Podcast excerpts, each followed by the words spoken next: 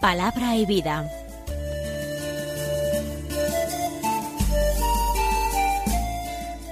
Con el padre Manuel Horta, desde Sevilla.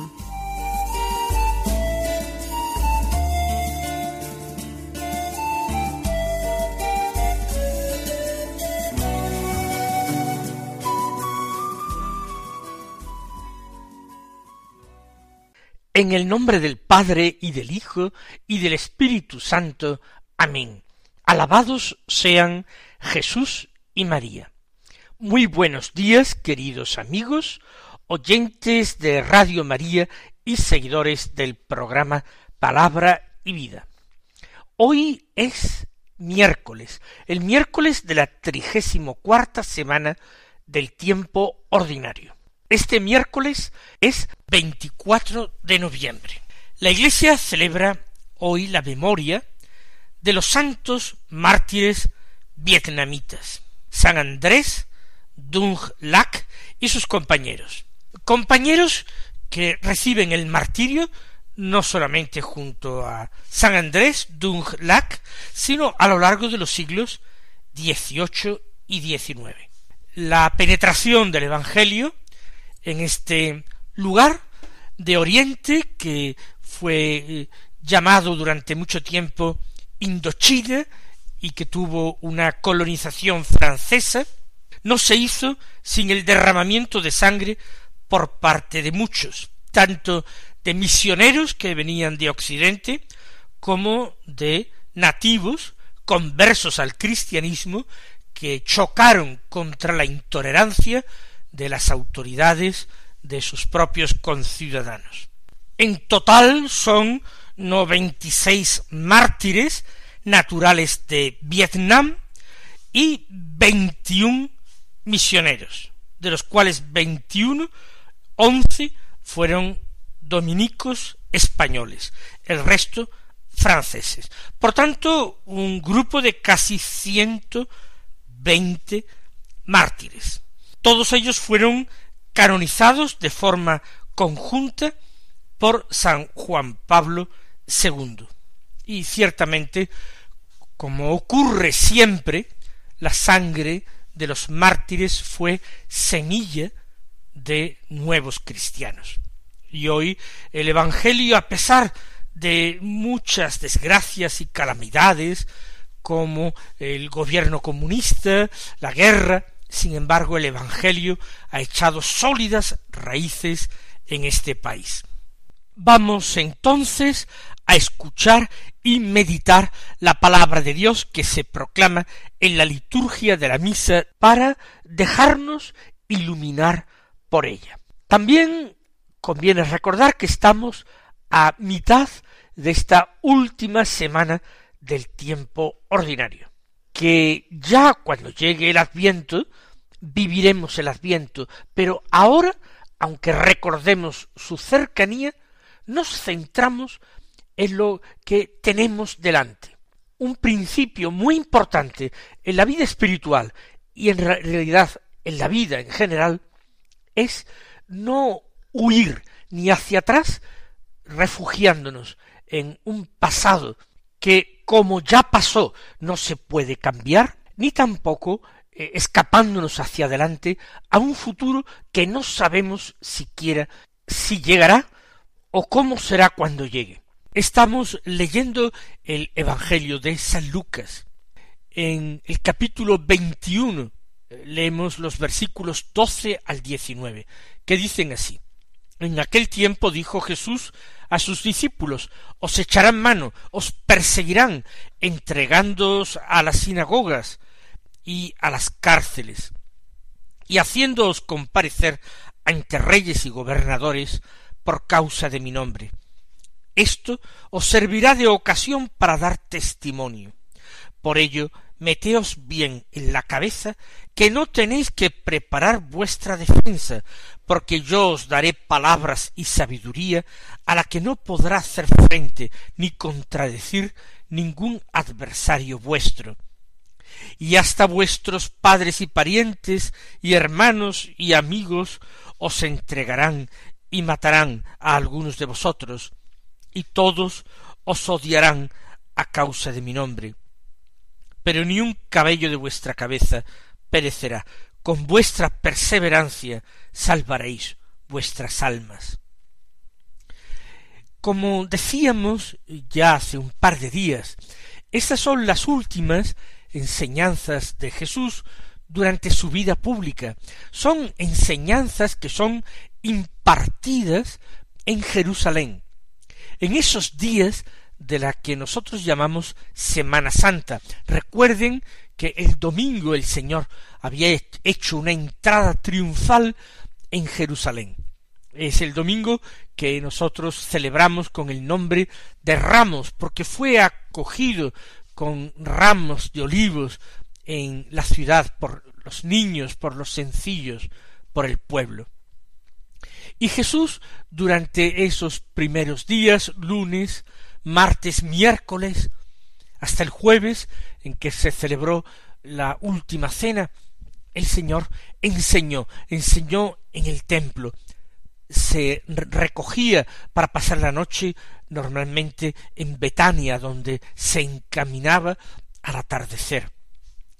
Pues bien, en este, eh, en este tiempo, en estos días, el Señor pronuncia su discurso escatológico. El Señor habla primero del final de Jerusalén, cuando le ponderan la belleza de las murallas de Jerusalén, de su templo, pues el que ha llorado sobre la ciudad, porque ve, porque contempla perfectamente su ruina y su destrucción, él toma pie de esta ruina de Jerusalén para hablar de la consumación del mundo, del fin de la historia de los hombres y del juicio.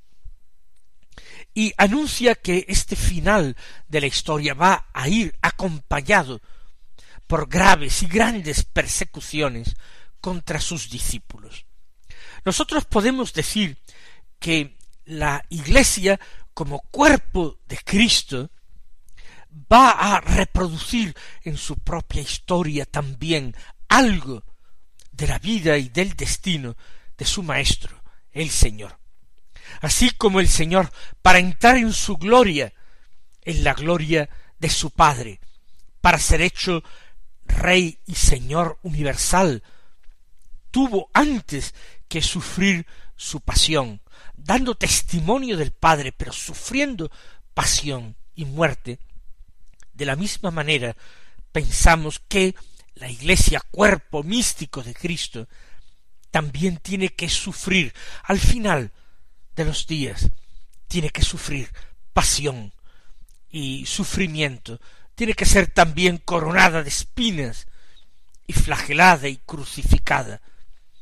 La Iglesia no hablamos sólo de la institución, sino el cuerpo místico de Cristo, que es la comunión de los santos, que es el conjunto de todos los bautizados que viven, se esfuerzan en vivir en la gracia de Dios. Os echarán mano, dice Jesús a los suyos. Esto se cumplió para aquellos discípulos de aquel momento que le escuchaban, que padecieron persecución. Se cumplió a lo largo de la historia de los hombres para muchísimos cristianos que han tratado de vivir en fidelidad a su Señor. Y será todavía más terrible, más patente al final de los tiempos. Son las últimas persecuciones de la Iglesia. Os echarán mano, os perseguirán, entregándoos a las sinagogas y a las cárceles, y haciéndoos comparecer ante reyes y gobernadores por causa de mi nombre. Entregarse a las sinagogas no quiere decir a esos locales donde se reunían los judíos los sábados para orar. Sinagoga como congregación, pero congregación rebelde, congregación cerrada a la fe, sinagoga como tribunal inicuo que va a juzgar y a condenar a Cristo. Se entregan a las sinagogas y a las cárceles como castigos, y son los aliados de la sinagoga y de los falsos hombres religiosos, los reyes y gobernadores. Curiosamente, el mundo y los poderes del mundo reyes y gobernadores se podrán aliar incluso con poderes religiosos o falsamente religiosos, como las sinagogas, todos unidos, aliados en contra de Cristo, de su doctrina, de sus discípulos. Todo este sufrimiento, dice el Señor, por causa de mi nombre. Es por causa de Cristo por que sufre un cristiano, porque es perseguido un cristiano. Pero el Señor ve el aspecto positivo y querido por Dios de esta persecución. Esto os servirá de ocasión para dar testimonio. El cristiano debe dar testimonio continuamente, con su vida, con sus obras, con sus palabras. Pero en el momento de persecución, ese testimonio tiene mucho más valor, porque uno da testimonio mostrando su amor a Cristo por encima del amor que pueda tener a su propia vida, anteponiendo el amor de Cristo, el seguimiento de Cristo, su fidelidad a Cristo, por encima de cualquier ventaja personal, de cualquier interés y de conveniencia, mostrando que ama a Cristo más que a todo, mostrando que cumple literalmente las palabras de su Maestro que enseñó diciendo si alguno ama a su padre o a su madre más que a mí, no es digno de mí. El que no toma su cruz y me sigue no es digno de mí, no puede ser mi discípulo. Por tanto, esta persecución no es motivo para que la Iglesia, para que los cristianos se desesperen, se sientan abandonados por su Dios y Padre del cielo, sino que toda esa persecución es prevista y querida por Dios para que el testimonio que se dé de su Hijo Jesucristo sea más claro, más brillante, más valiente, para que todos, incluso los perseguidores, queden confundidos, porque en la debilidad y en el derramamiento de la propia sangre se dará un testimonio que no se habrá dado jamás de nadie, sólo de Cristo. Por ello, sigue diciendo el Señor, meteos bien en la cabeza que no tenéis que preparar vuestra defensa. Aquí no se trata de ningún pleito humano, no se trata de ningún ataque eh, de, de los hombres, se trata del ataque del poder de las tinieblas. Aquí no hay que buscar un buen abogado para ser defendido. Lo que tenéis que hacer, dice Jesús, es que yo os daré palabras y sabiduría a la que no podrá hacer frente ni contradecir ningún adversario vuestro. La persecución contra Cristo en la persona de los miembros de su cuerpo místico, los cristianos, será una persecución profundamente irracional. La verdad, hasta la verdad más elemental de la razón, de la lógica, de la historia, todo está precisamente apoyando este testimonio. Sin embargo, el odio que el mundo profesa a Cristo es tan absurdo, tan irracional, es verdaderamente tan diabólico, que no podrá contradecir el argumento de los cristianos, que será dado precisamente por la sabiduría y por las palabras que el mismo Espíritu de Dios comunicará y pondrá en la mente y en el corazón de los cristianos perseguidos. Esas palabras y sabiduría no tenéis que prepararla vosotros, ni buscarla vosotros, no es un ejercicio de lucimiento, es un testimonio, uno testimoniará con las palabras que el Espíritu pronunciará. Y esas palabras no podrán ser contradichas por ningún adversario, porque la mentira, porque el error no puede contradecir válidamente la verdad, porque el odio no puede vencer, terminar derrotando al amor.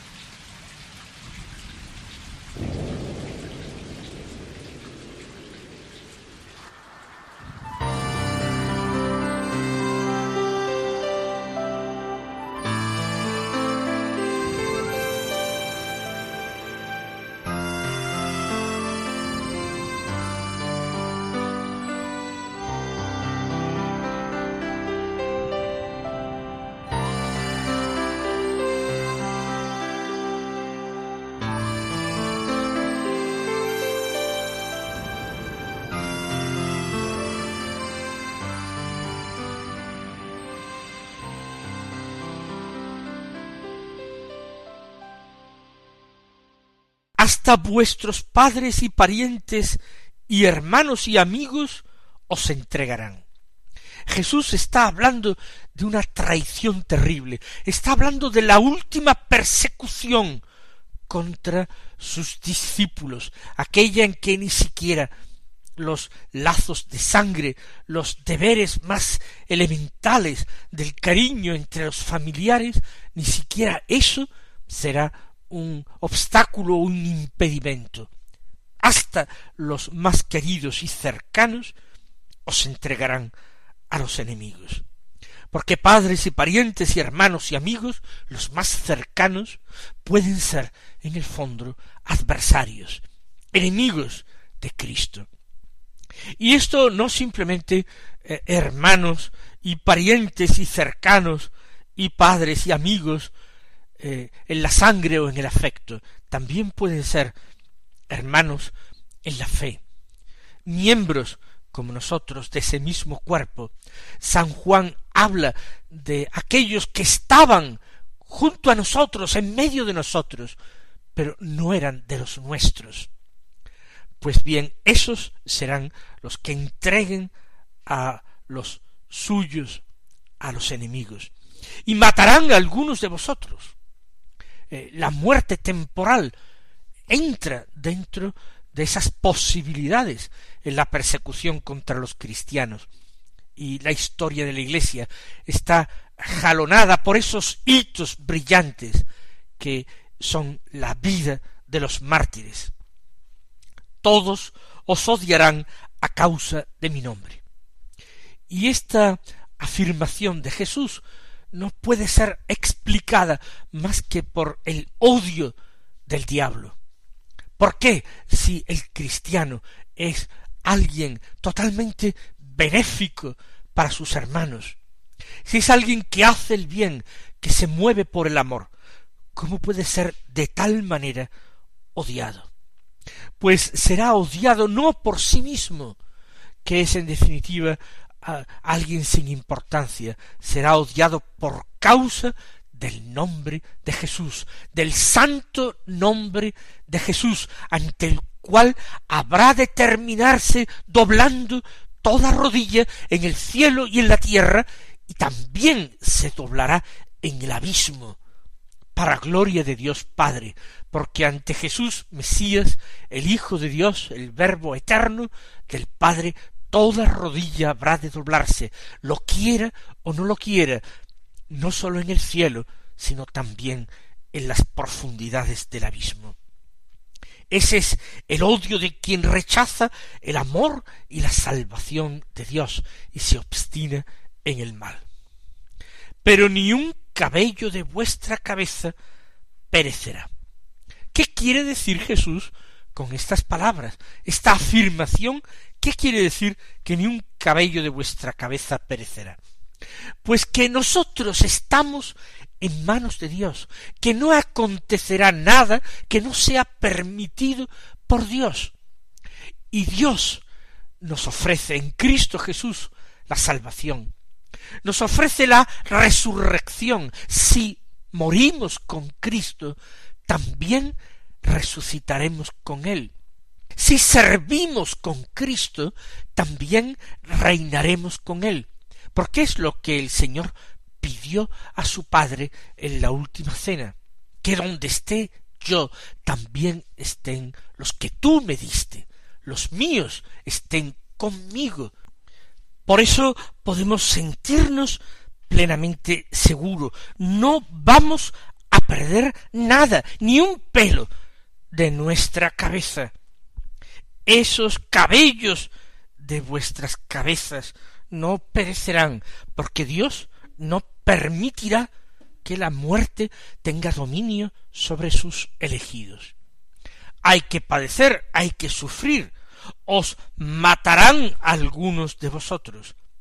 Pero ese matar en este mundo no equivale a perecer.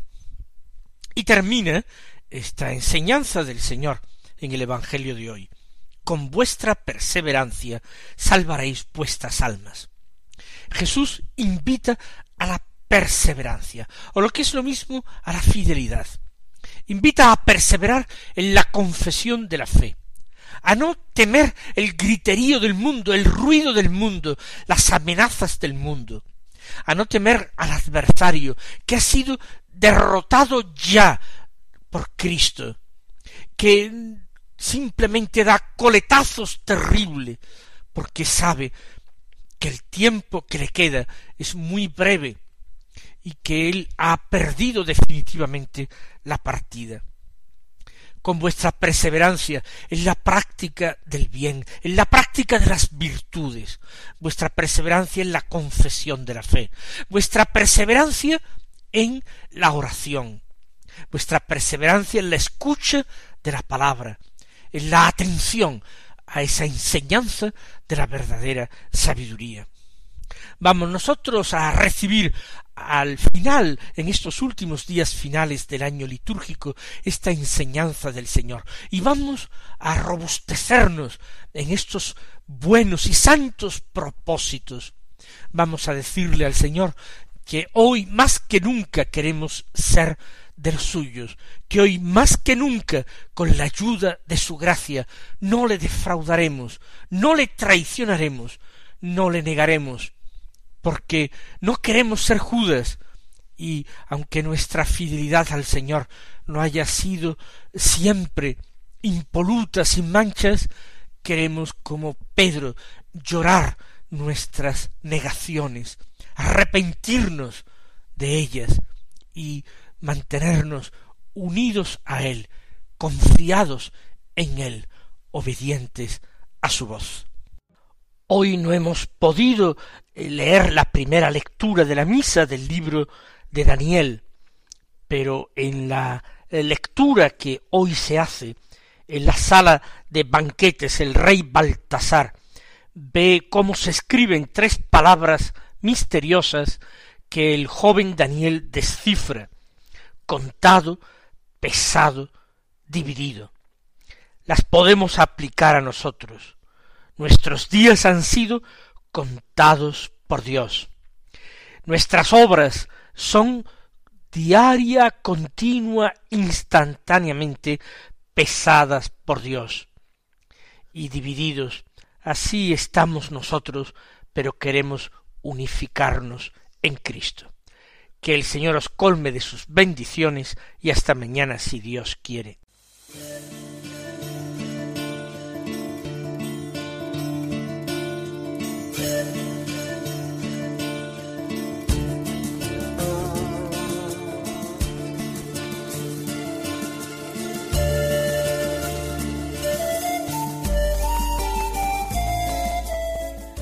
Concluye Palabra y Vida un programa dirigido desde Sevilla por el padre Manuel Horta.